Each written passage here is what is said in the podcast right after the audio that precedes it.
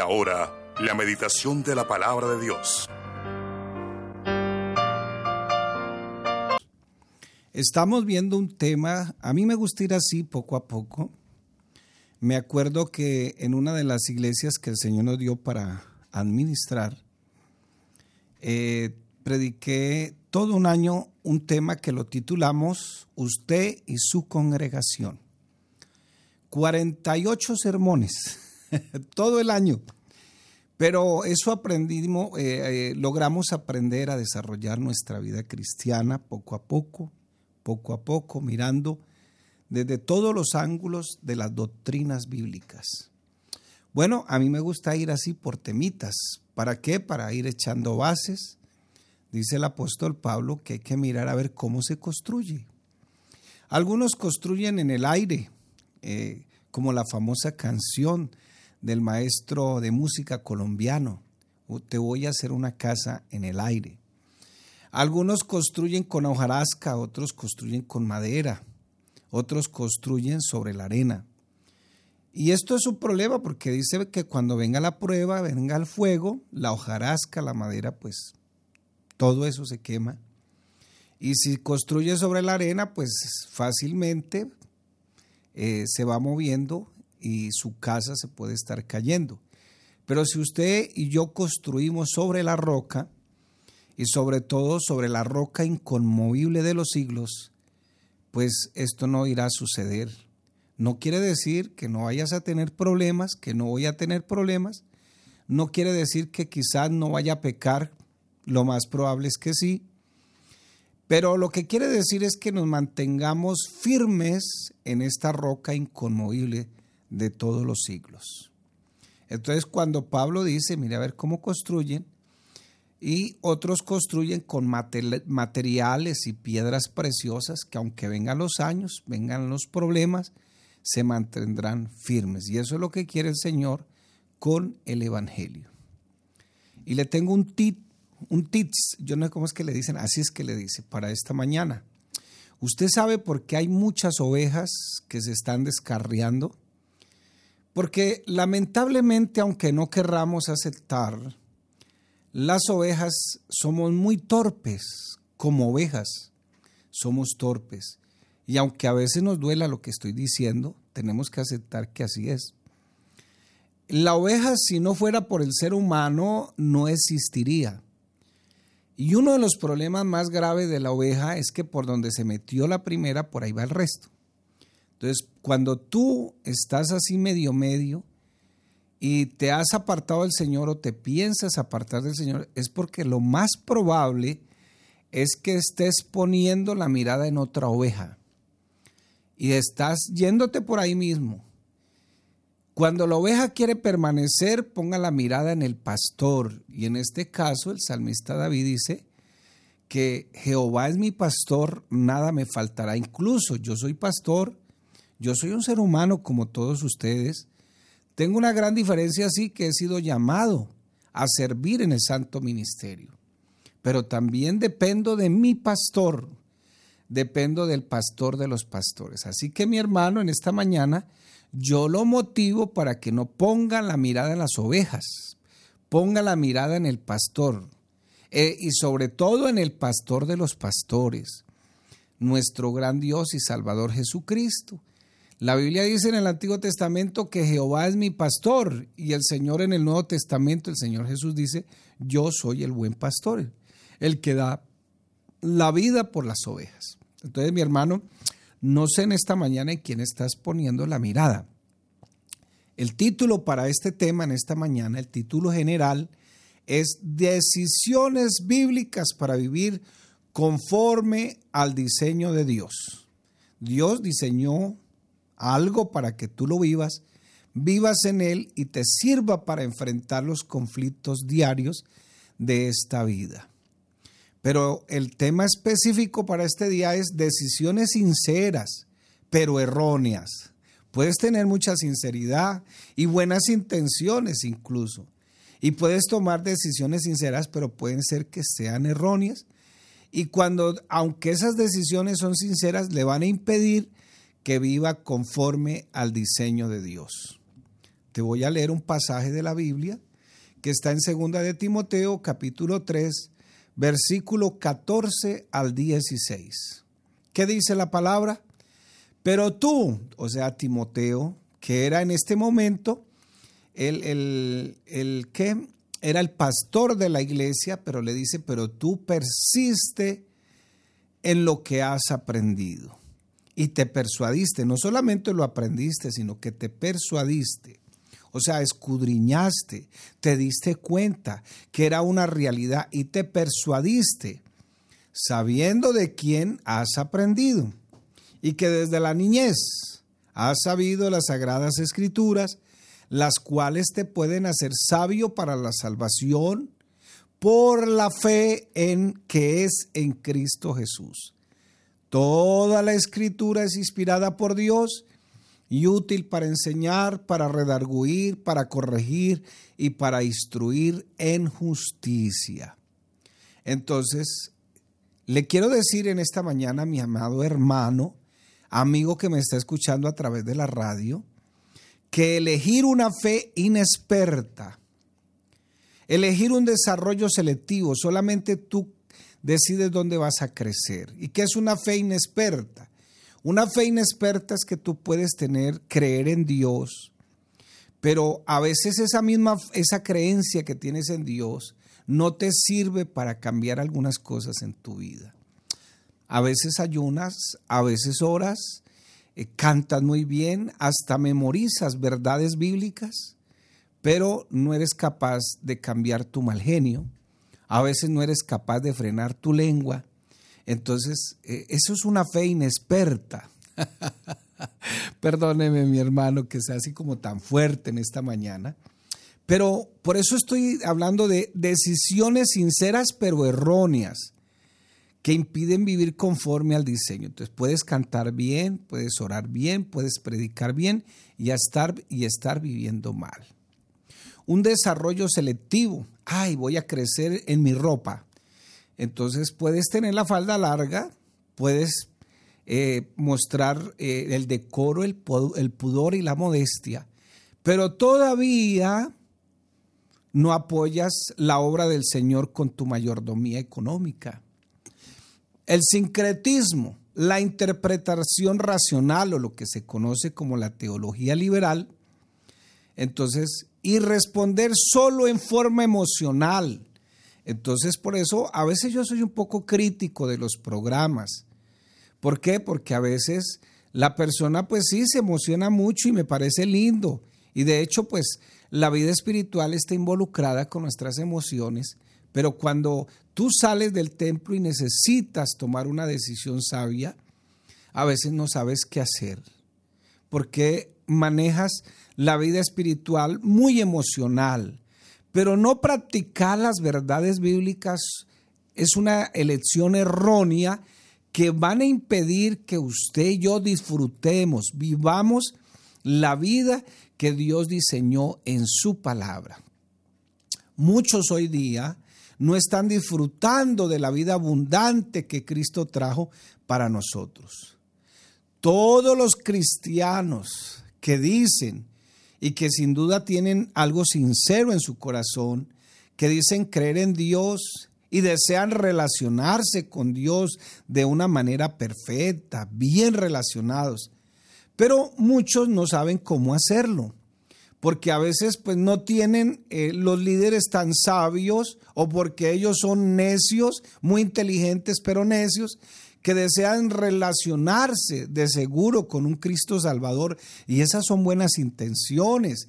Vuelvo y le repito, son decisiones sinceras, pero erróneas a veces. Desean relacionarse con el Señor, pero no saben obedecer lo que el Señor exige, lo que el Señor demanda, por muy sincero y, por muy, eh, muy buenas intenciones que tengas, no te van a permitir vivir la vida que Dios diseñó para ti. Y quienes desean convertirse en cristianos maduros espiritualmente deben evitar algunos errores que ahorita se los voy a mencionar. Entonces, ¿qué es una, una persona madura? Una persona madura, eh, una, me acordé del plátano cuando se deja así como poner muy amarillo. una persona madura espiritualmente es aquella que va dando pasos de fe, va aumentando su saber, va creciendo. Por eso el apóstol Pedro nos sugiere allá en el pasaje bíblico de primera de segunda de Pedro capítulo 3 de ahí en adelante dice que todo lo que pertenece a la vida y a la piedad nos ha sido dadas por su divino poder. Y más adelantico dice, por eso a la fe, lo que tú crees, esa, esa, esa fe sincera, eh, esa fe que tienes para creer en Dios, porque el que no crea que Dios existe, pues su fe no le va a servir de nada, dice la Biblia. Pero esa fe hay que añadirle virtud. ¿Y qué es la virtud en el contexto, en el pasaje del contexto? La virtud ahí, la que tú encuentras y que el diccionario te va a decir que es poder, no necesariamente es poder, y aunque se puede traducir como poder, pero en el contexto cambia el significado de la palabra, y la palabra virtud significa excelencia moral. Y a la excelencia moral hay que añadirle dominio propio al dominio propio, bueno, ahí dice hay que añadirle conocimiento. Entonces, puedes tener fe y te puede servir para muchas cosas, pero de pronto has elegido una fe inexperta. Y esa fe inexperta, aunque tienes buenas intenciones y tu decisión es sincera, es un error porque no te va a servir para algunas cosas. Entonces, no puedes solamente escoger, voy a crecer en esto, no pues solamente voy a decir, tengo una fe para esto. Y, cuando te piden que oren por un demonio, entonces llamas al pastor porque te da miedo. De pronto abro los ojos y se me mete el demonio. Eh, bueno, por aquí no pasa eso, gracias a Dios. Aquí elegimos no tener una fe inexperta. Entonces, el cristiano que desea convertirse en una persona madura, espiritualmente, por supuesto, mire que el Señor en, Mateo capítulo 13 eh, nos habla acerca del sembrador y de la semilla. La semilla es la palabra y el sembrador es el Señor, el Espíritu Santo, como lo quieras llamar, pero todo depende de la tierra. Y hay tierras que no dan sino el 30%, otras no dan sino el 60%, 60 por 1, y otras dan al 100 por 1. O sea, eso equivale más o menos en términos contables al 10 mil por ciento. Entonces, por cada uno, 100. Entonces, fíjese cómo se puede ir creciendo en la vida espiritual, pero todo depende del terreno, qué tan buena está la tierra para que la semilla produzca frutos. Pero quienes desean convertirse en esas personas maduras deben evitar los siguientes errores. Los niños pequeños son muy lindos y, todo el mundo quiere ayudar, quiere cambiar el pañal. Incluso las mamás a veces eh, le, prestan el niño a alguien. No, no, yo lo cambio, espéreme a ver. Y si es un varón y le está cambiando el pañal y el varón de pronto soltó el chorrito y le cayó en la cara y la mamá dice, la, la que está colaborando dice, ay, tan lindo, eso es de buena suerte. Pero pregunten el geriátrico a la enfermera qué tan bonito es cambiarle los pañales ya a los adultos mayores. No es tan conveniente, no es tan bonito, ¿cierto? Guácala, dicen los niños, guácala. Pero así pasa cuando el cristiano no quiere madurar. Se quedan simplemente como niño y, y, cambiarle un pañal o estar empujando a una persona de esas a cada momento, eso es muy terrible. Entonces, uno de los errores que debemos evitar para poder crecer en esta vida cristiana y que debe ser tu decisión es el desarrollo selectivo.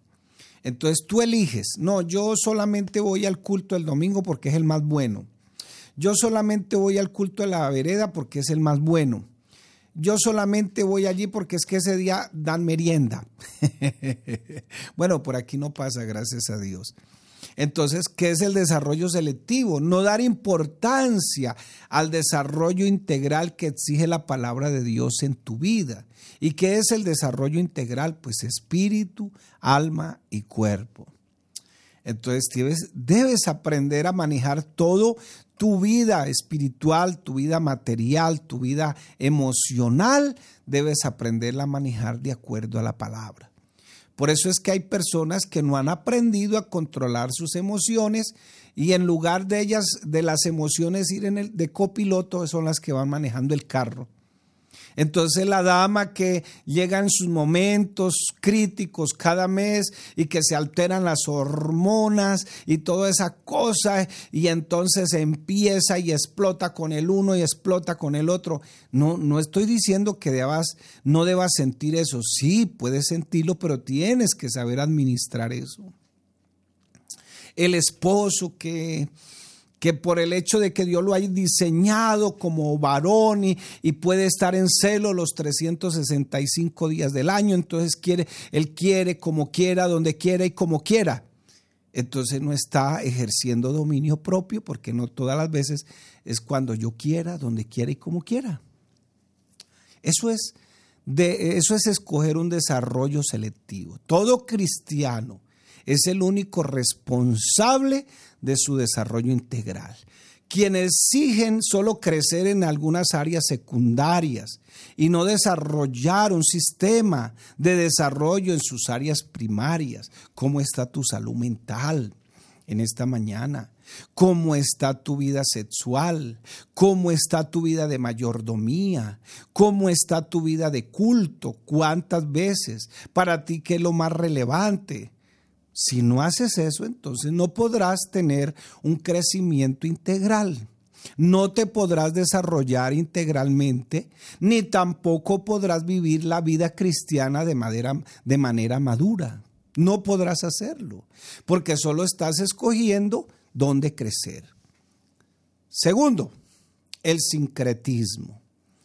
Uy, qué palabra toda rara, ¿cierto? Bueno, la palabra sincretismo es como cuando aquí en Colombia decimos, vamos a hacer un sancochito.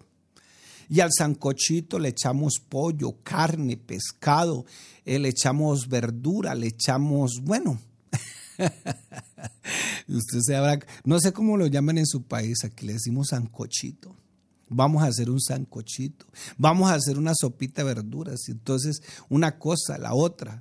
Eso es sincretismo es una mezcla de mucho. Entonces, decide el cristiano mezclar los valores relativos del mundo con los valores absolutos de la palabra de Dios. Entonces, es medio cristiano y es medio mundano, es medio sincretista. No, perdón, es sincretista porque es medio cristiano, medio mundano, medio relativista, medio cristiano, medio secularista, medio, medio cristiano. Entonces, por eso allá en sus negocios, allá en su oficina, allá es una cosa y en la iglesia es otra cosa y en la casa es otra cosa, porque ha decidido tener una mezcolanza. ¿Y qué de malo dicen ellos? ¿Qué de malo es eso, pastor? Yo no le veo nada de malo, todo el mundo lo hace.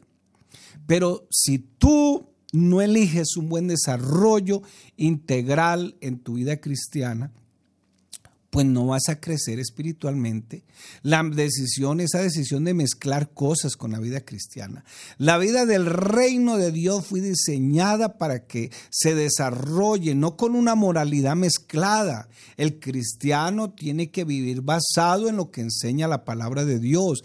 Voy a decírselo en otros términos, a través de los valores absolutos. La moralidad basada en esos valores relativos, en esa mundanalidad, no no debe ser siempre rechazada, perdón. Siempre tiene que ser rechazada. Ese es uno de los errores. Tercer punto, la interpretación racional de la Biblia, o lo que se conoce como la teología liberal las decisiones de interpretar y aplicar la Biblia solamente basados en la razón, no en la teología, no en lo que, lo que revela la palabra de Dios. La Biblia no es un libro creado y escrito por los hombres o el razonamiento humano, es la revelación de la verdad divina.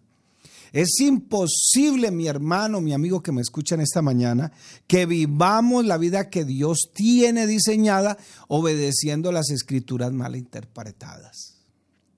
Entonces hoy todo mundo tiene su propia verdad y le creen y los ves por las redes y entonces vemos, eh, vemos hermanitas eh, muy consagradas, pero que de vez en cuando montan a las redes sociales, eh, mostrando aquí, mostrando allá, o a veces la, la, la, la, persona mundana que monta algo en las redes y dice, yo soy yo, nadie tiene que meterse en mi vida, yo me he visto como quiera, y entonces la hermana que sirve pone abajo, amén, así es. Ay, poderoso Jesús en esta mañana.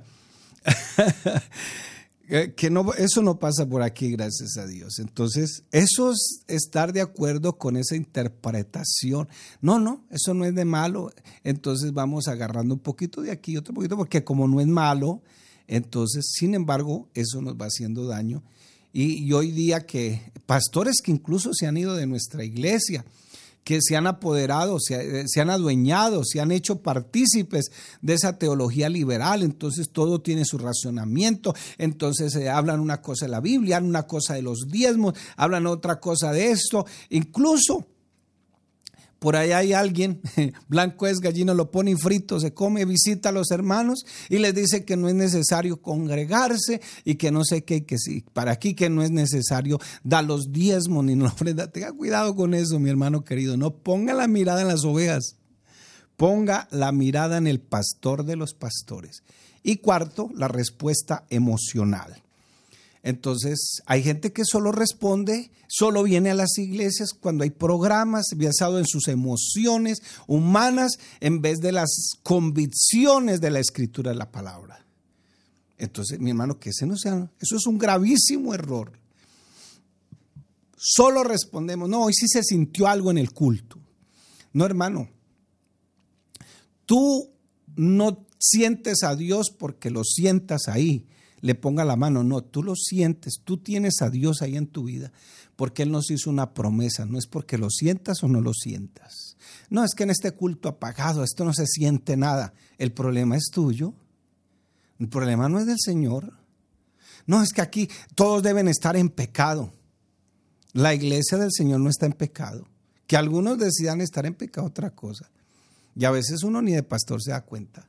Entonces, sin embargo, dice la Biblia, la sangre de Jesucristo, su Hijo, nos limpia de todo pecado. No bases la vida cristiana en emociones. No lo bases. Dios puso la iglesia para que tú desarrolles tus dones, para que des fruto, para que crezcas con tu hermano. A pesar de nuestros errores y nuestras dificultades y los problemas que tenemos, el mundo sepa de que nosotros le pertenecemos a Cristo. Para eso es la iglesia. La iglesia no es un lugar de puros perfectos. Vamos en el camino a la perfección. Eso no quiere decir tampoco que no vamos a corregir nuestros errores. Claro que yes, como dicen los muchachos. y la decisión de responder a la vida basada solamente en las emociones y no en el lugar, no en lugar de lo que está basado en las escrituras es un gravísimo error no solo cometen un serio error, por eso hermano, el, culto no está bonito cuando eh, traen al, músico o traen al predicador siete truenos, no, el culto debe estar bonito en todo tiempo y que tu vida debe estar basado en lo que dice las escrituras. Y ellas dicen que donde hay dos o tres reunidos en tu nombre, ahí está tú y que no me puedo dejar de congregar como algunos tienen por costumbre. No es que tan lindo el programa después te pierdes.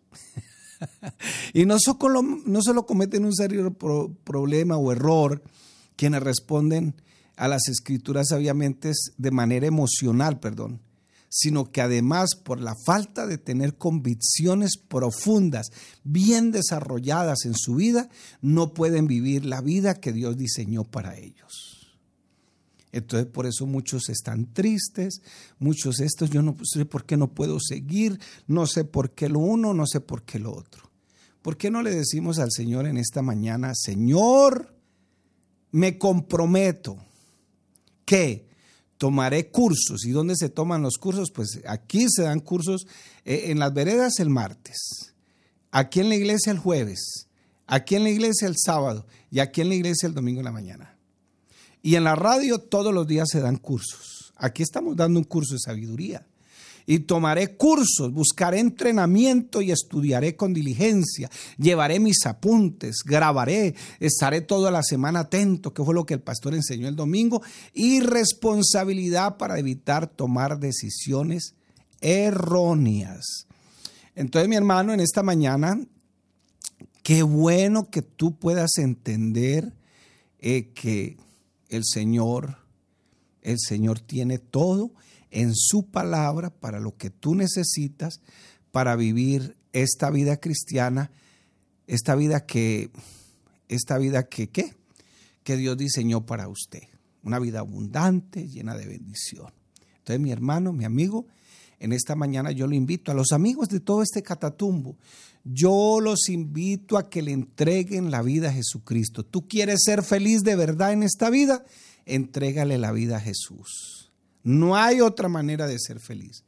La felicidad no está en las personas, la felicidad no está en los títulos, no está en el dinero, está en el que dijo yo he venido a darles vida y vida en abundante. Entonces, mi hermano, mi amigo que me está escuchando, reciba esta invitación en esta mañana en el poderoso nombre de Jesús.